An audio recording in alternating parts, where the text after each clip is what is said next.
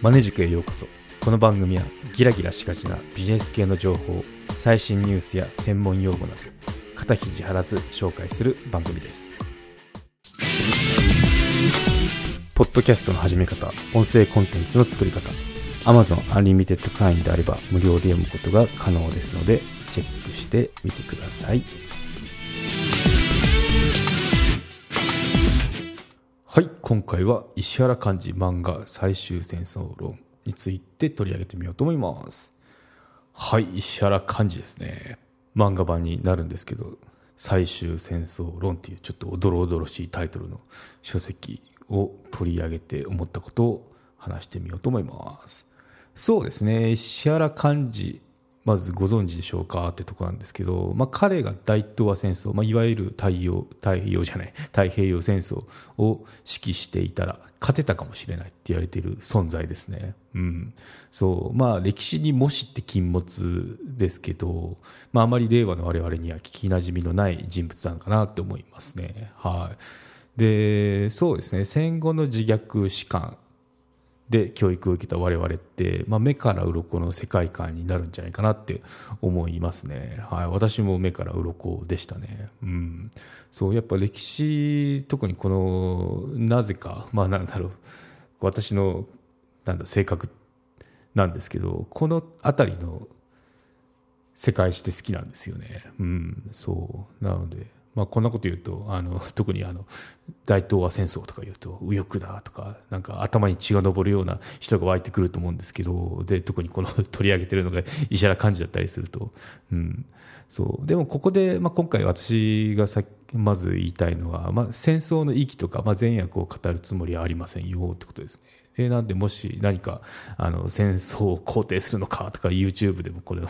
あの音声上げてますけど、まあ、コメントがあったらその人はロックスっぽ私の話聞いてないでタイトルだけで反射的にコメントをしたんだなってあの思っていただけたらいいなと思いますね。うん、そう。そうですね。まあ書籍読んでみてどう思うかっていうのはあの自分次第なんで。うん、そこに正しいも間違いもないはずで、まあ、その一番大事なのが自分で考える、まあ、そどうこう自分なら解釈するかっていうのがあの大事かなって思いますね。は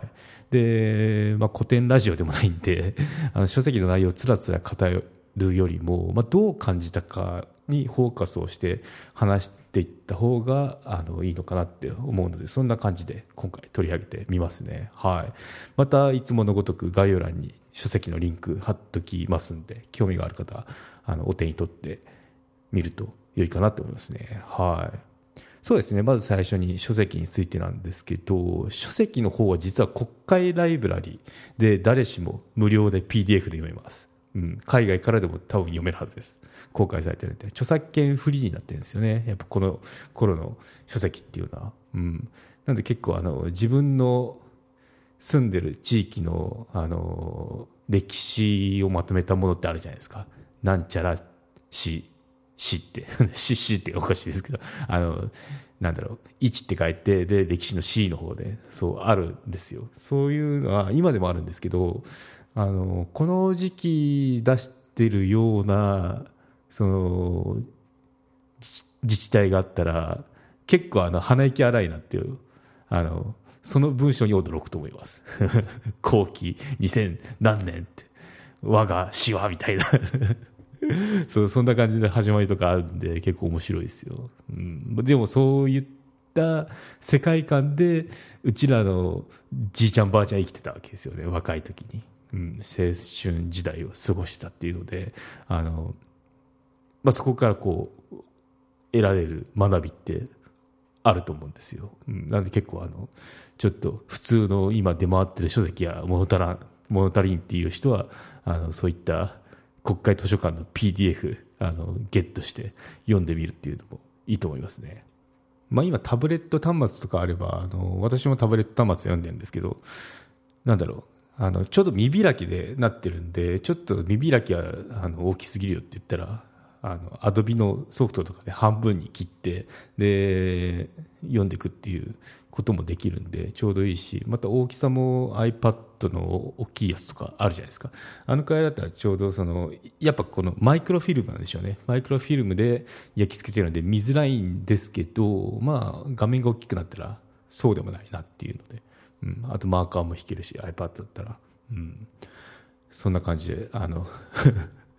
マニアックな楽しみ方もできるんで、あのなん著作権切れた書籍を読んでいくっていうのも結構面白い趣味の一つだと思うのでおすすめしますね。はい。うん。で、この最終戦争論なんですけど、石原幹事の。昭和なので、まあ、日本語的に結構まあ昔の言葉って難しいじゃないですか。特に書き物だったらなおさら、うん、でもまあ現代語に近いんでわりかし読みやすかったかなって思いましたね、うん、ただ読みやすさと理解しやすさはちょっと別のもんなんで私1回だけ読んだだけでまだ理解してないですね、うん、そう、うん、まだ何回かこう噛みしめて理解していく書籍なんだろうなって思いましたね。ただ、あの、短い、しかも短いんですよ、結構。短い内容なのに結構ずしんってくるような、あの、感じですね。今の分量で言うと、なんだろう、よく Kindle Unlimited で書籍出たりするじゃないですか。あの、きっと、枚数的には、枚数、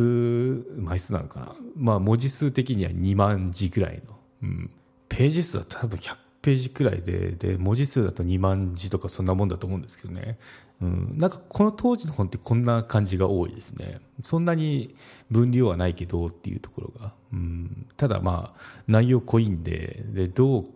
理解していくかっていうのはその前提読んでるその人の 頭の中にも関わってくるんで、うん、結構私は難しいなと思いましたね。うん。そう。でもそのそこで感じたのが、まあ、スケールが大きいよなっていうのとあとなんかこう先読みしててで今こう未来にいる自分から見るとあの当たってるんですよね、これが。そう。まあ、どんなことかどんなことかっていうとアメリカと日本って最終的に戦争になりますよってことを言ってるんですよ、まあ、ちょっと予言書みたいな感じですよね。うん、でこれ書かれたのがあの昭和16年の11月なんですよ。あの太平洋戦争の1か月前ですよね、うん、なのでそう結構なんかこう振り返ると思うものってありますよね、うん、で、まあ、科学の進歩は人類を破滅させるほどまで発展するよってことを言ってて、まあ、これって核兵器のことですよね。言っちゃえば。なんで結構こうそういったのも今こうその結果を知ってる我々から見るとそうじゃんって思うんですけど、まあ、当時そのまだこう動いてる時にこういうのを当てられるってやっぱあのブレインだよなって思いましたね。はい、でそうですね、まあ、Kindle Unlimited の漫画版が利用できるので、まあ、サクッと吸収するのであれば漫画で把握した方が効率的なのかなと思いますね、うん。まあ、活字で読むより漫画で読んだ方がこうスッて入ったりあと違った入り方ってするんで、まあ、一番いいのが両方読むっていうのがいいでしょうけど、まあ、あのこれから読もうかなって人だったら漫画でいいと思いますね。特に Unlimited 会員だったらあの無料ですんで。いいですね、うん、ただあの漫画の方もこち亀並みにあの字がたくさんなんで 何回か読む必要があるかなって思いますね、うん、結構やっぱあの詳しくなんだろうその原文の世界観を崩さないようにこうリスペクトしてるのを感じるので漫画版でも、うん、なのでそこっていうのは結構こう読み込みが必要な漫画の部類に入ると思いますね。はいということで。はいということで結構前置きが長くなってますけど今までが前置きがいてもうあの時間ないんですけどこれ多分前半後半分けるやつですねはい、うんまあ、ここからはあのどう思ったかっていうのを話していこうと思いますね。やっぱ内容の方はちょっとこう自分で読んでどう思うかっていうのはあの感じてもらった方がいいのかなって思いますね。結構あのあ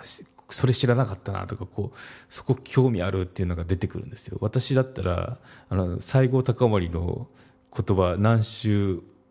を行くっていうのがあるんですよ。これ読んでみようと思いましたもんね。ちょっとあの本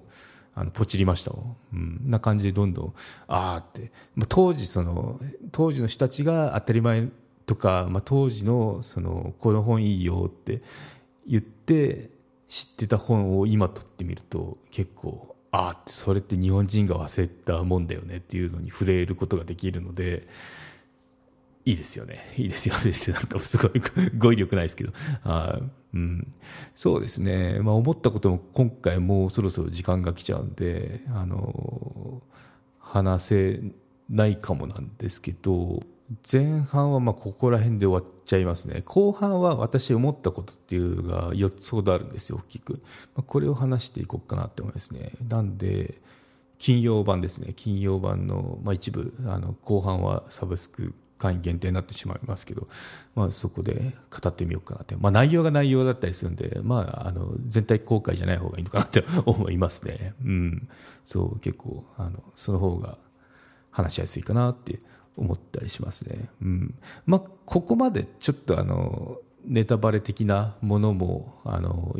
含みつつ、その、まあ私の思ったことを言うと、まあなんかこう、戦後の教育って、まあ戦争すいませんとか、あとなんかこう、なんだろう、過ちを犯しませんっていうような、あの、こと言われてるんですけど、まあ、そのまず何が主語かってないからどう捉えるかってそこはちょっとこう姑息な手段を使ってるんですけど、あの、まあ、自虐疾患ですよ。はっきり言っちゃえば。自虐疾患、よし、言えましたって感じですけど、あの、だと、あの、やっぱバイアスかかってる状態なんで、見え、本来見なきゃいけないところ見えてなかったりするんですよね。なんでここって、まあ、今回あの、あの、この番組ビジネスネタなんですけど、なんでこんなこと言ってるかというと、結構ビジネスとこの、やっぱ歴史って、あの、歴史から学べることってすごい多いんですよね。なんで、まあ、そういった感じでバイアスにかかんないようにするっていうのは大事だなと思ってこう今回あのフォロワーの方にリスナーの方にぜひともあのシェアしたいなと思って取り上げてるとこですね。うん。そう。あとは、そのやっぱ、あの、当時だったら当たり前だったのかもしれないですけど、まあ、こう、今の令和の時代だと、まあ、平成でも、あの、歴史、歴史っていうか、こう、埋もれてしまってる偉人って結構日本に多い、多いよねっていうのを思ってるんですよね。なんで、まあ、こういった人っていうのは知ってるようだったらまあいいんですけど、まあ、知らない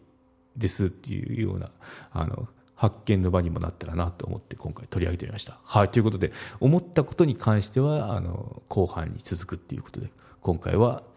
ここまでとなります。はい、ということで今回は以上となります。よろしければ高評価、コメントいただけたら励みになります。番組の登録はまだの方はご登録もどうぞよろしくお願いいたします。メルマガもやってますのでご登録のほどどうぞよろしくお願いいたします。エピソードの概要、要点をまとめてますのでサクッと情報のインプットに最適です。概要欄のリンクもしくはマネジク .com を訪れてバナーをクリックまたはメニューのメルマガをクリックして登録してください。はい、ということで今回は以上となります。ではまた。マネジク有料チャンネルのご案内をいたします。サブスク版チャンネルマネジクプレミアムを Apple Podcast で金曜に配信中サブスク会員は今までの会員限定エピソード全てを聞くことができます Windows の方も iTunes から聞くことができます。トライアル期間もあります。ご登録して応援いただけると励みになりますのでどうぞよろしくお願いいたします。